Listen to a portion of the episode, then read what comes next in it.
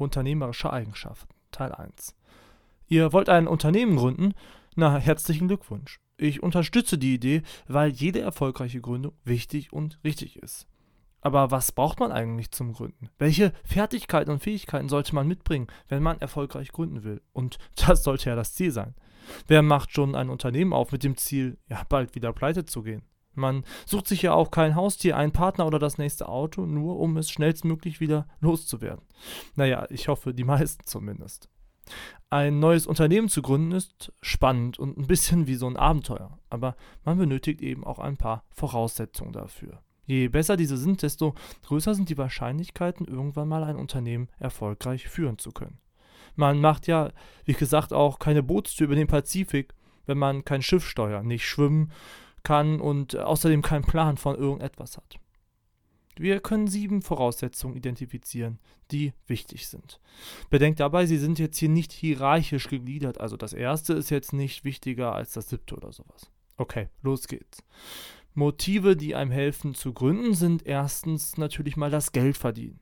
Das sollte niemals der zentrale Grund sein, aber es ist natürlich auch nicht ganz unwichtig. Das ist ja irgendwie auch logisch. Zweitens wollen viele Menschen gerne Chef sein, weil sie auf ihren Chef keinen Bock haben oder und glauben, selbst auch ein ziemlich guter Chef zu sein. Da viele Arbeitnehmer in Deutschland mit ihrem Vorgesetzten ja gewisse Probleme haben, ist das wohl auch ein recht starkes Motiv. Damit steht auch drittens die Selbstverwirklichung in Bezug. Das ist ebenfalls ein äh, ziemlich starkes Motiv, denn heutige junge, ja gerade die jungen Leute, Mitarbeiter, Menschen wollen sich immer stärker selbst verwirklichen und etwas Sinnvolles mit und in ihrer Arbeitszeit anstellen. Die ersten drei sind also innere Motive des Gründers, ja, intrinsische Motivation könnten wir sagen. Die Gründe 4 und 5 beziehen sich jetzt auf die eigenen Fähigkeiten und Fertigkeiten, nämlich die eigene Qualifikation und das eigene Verhalten. Das ist klar. Wenn ich keine Ahnung in dem habe, was ich machen will, ist die Gründung natürlich eher eine doofe Idee.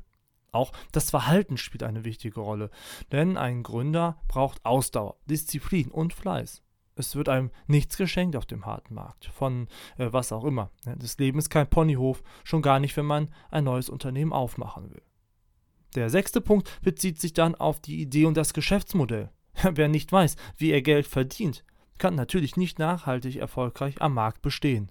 Das ist also auch nicht ganz unwichtig. Und zu guter Letzt sind siebtens die Rahmenbedingungen zu nennen, die in dem jeweiligen Land oder an dem Standort herrschen also ob genug Mitarbeiter vorhanden sind, gutes Internet, gute Straßen und so weiter. Puh, eine ganz schöne Menge also an möglichen Voraussetzungen, die es zu beachten gilt.